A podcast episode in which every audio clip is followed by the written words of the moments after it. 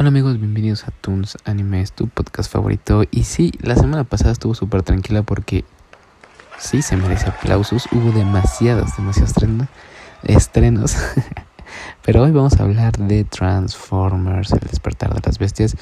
Con cosas muy extrañas va a haber spoilers, así que quédate. Ahorita vamos a hablarlo.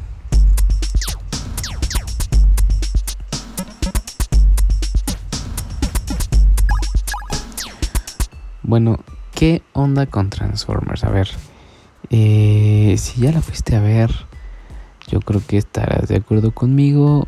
Y si no la has ido a ver, eh, pues voy a hablar con spoilers. Obviamente no va a ser tan larga, no se me hace tanto tiempo tampoco Transformers, pero eh, pues sí, Transformers con buenos efectos, creo yo.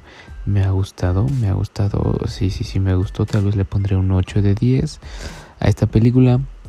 Musicalización igual porque se enfoca en la música de los 80s, este estilo, este estilo rap, eh, Brooklyn, todo ese, todo toda esa época como de este estilo.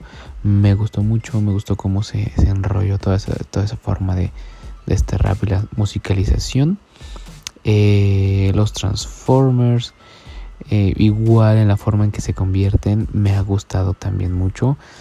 Eh, se ve cómo ha mejorado la tecnología porque todavía regresé a ver la casa de la 1 y me sigue gustando más la 1 honestamente.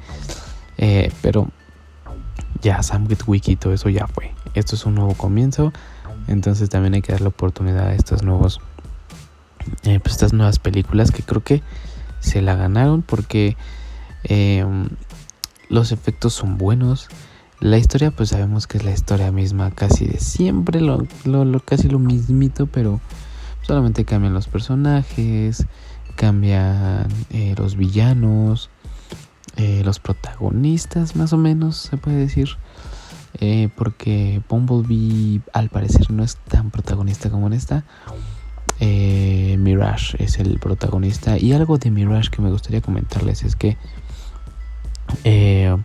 está doblado en español, no, no lo he visto en inglés, pero en español es Javier Ibarrechi, si es que lo conocen, un famoso TikToker ahora aquí en México.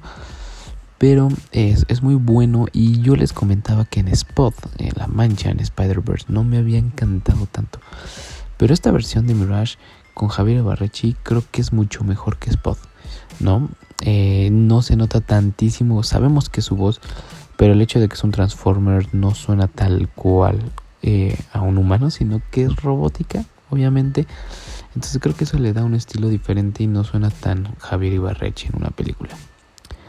En cuanto a la historia, pues sabemos que es la historia típica que alguien los va a atacar, alguien se quiere quedar con el mundo, los Transformers eh, tienen que salvarlo, tienen que salvar la Tierra y todo ese rollo que casi siempre, pues no es casi siempre, siempre lo vemos y es la misma fórmula. Aquí el plus son los Maximals. Honestamente los Maximals me encantan demasiado, me gustan mucho. igual los efectos se ven eh, muy bien, se ven bien formados cuando se vuelven, cuando evolución de Maximals a Max.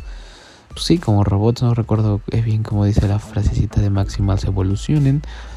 Eh, se ve súper bien el cambio, el rinoceronte, el cheetah o el jaguar y el el gorila, creo que son cosas a tratar eh, específicamente porque, chequense, antes veíamos como la pelea entre Megatron o los Transformers y los Decepticons era como se pegaban y todo y a la hora de estarse pegando se veía una bola de metal girando, rodando y así, o sea, no se encontraba mucho pies y cabeza en cuanto a una pelea. Pero ahora eh, la tecnología, como les he dicho al principio, ha avanzado tanto que sí que sí, que se logra ver mucho mejor estas peleas. Honestamente, eso fue lo que más me encantó, que las peleas se alcanzan a ver un poco más definidas, mejor definidas al momento en que están peleando los Maximal con los Terracon eh, um, o los Autobots, porque pues ya viene esta combinación, ¿no?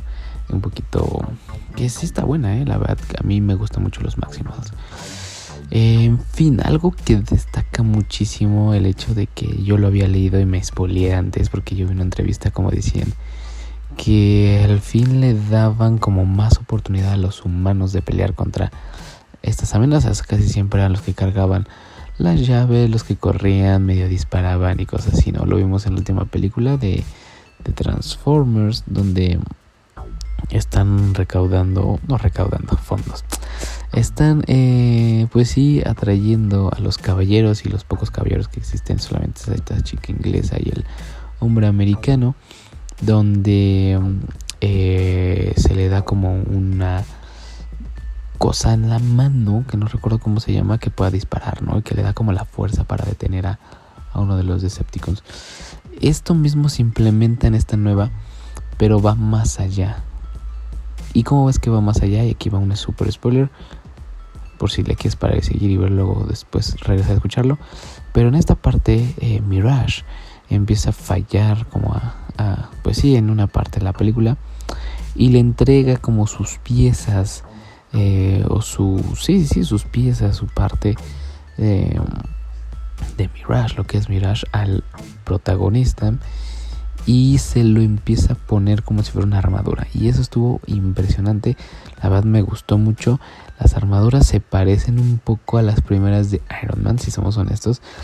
Pero, pero ya hablaremos de esta armadura al final. Pero esta, esta, esta, esta cosa pasa porque le dan, quieren, le quieren dar el protagonismo un poco más a los humanos y también viene combinado este, este traje y este protagonismo de humanos junto con la escena final, la escena post créditos. Eh, pero ahorita llegamos. En cuanto a que la pelea, eh, cómo se agarra eh, Megatron, Mega, el protagonista y... Ah, no, no está Megatron, Optimus Prime, el protagonista y Optimus Primal que pues obviamente es el, otro eh, Optimus, ¿no? Eh, pues esta escena, ¿no? Como el apoyo entre los Maximals Autobots y humanos, eh, creo que da buena, buena señal de que van a empezar a incluir un poquito más a los humanos. ¿Y por qué? ¿Y por qué digo que va junto con la con la escena post créditos. Bueno, a mí me voló la cabeza las escenas post créditos porque yo no entendía mucho, yo no entendía mucho el hecho de que sí, G.I. Joe estaba en el mismo universo. G.I. Joe en el mismo universo y dije, ¿qué? Entonces yo dije, a ver, ¿por qué? Y ahí les va un poquito de la historia. Hasbro es la misma empresa que Transformers y los Maximals. Y han sacado películas de los G.I. Joe y no han sido tan buenas. Yo las he visto y son buenas, pero no han sido tan buenas y no han perdurado. Y había tiempo que en los eh, caricaturas, en las caricaturas estaban unidos estos, estos dos, eh, los Transformers y los G.I. Joe. Entonces, juntando todo esto, la armadura se parece a la armadura que usan los G.I. Joe. Porque los G.I. Joe se supone que Tenían demasiada tecnología, autos, naves, trajes muy, muy padres. Entonces, yo creo que esto es lo que va a hacer que se unan y por eso se me hace conocido de alguna parte. Dos, le dan protagonismo más a los humanos porque los G.I. la mayoría son humanos y quieren que hagan más protagonismo. Y así yo creo quieren trepar la fama de los Transformers con eh, bueno, darles un empujón a los GI Joe para que también se den a conocer. Tienen que llevarlo muy bien. Pero en general es esto.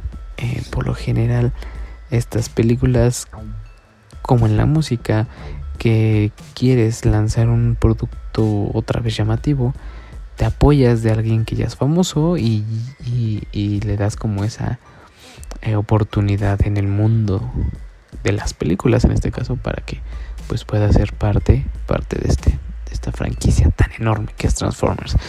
Pero bueno amigos, hasta aquí lo vamos a dejar. Eh, no sé qué día es, eh, que tú me estás escuchando porque yo sí sé qué día es, es 19 de junio.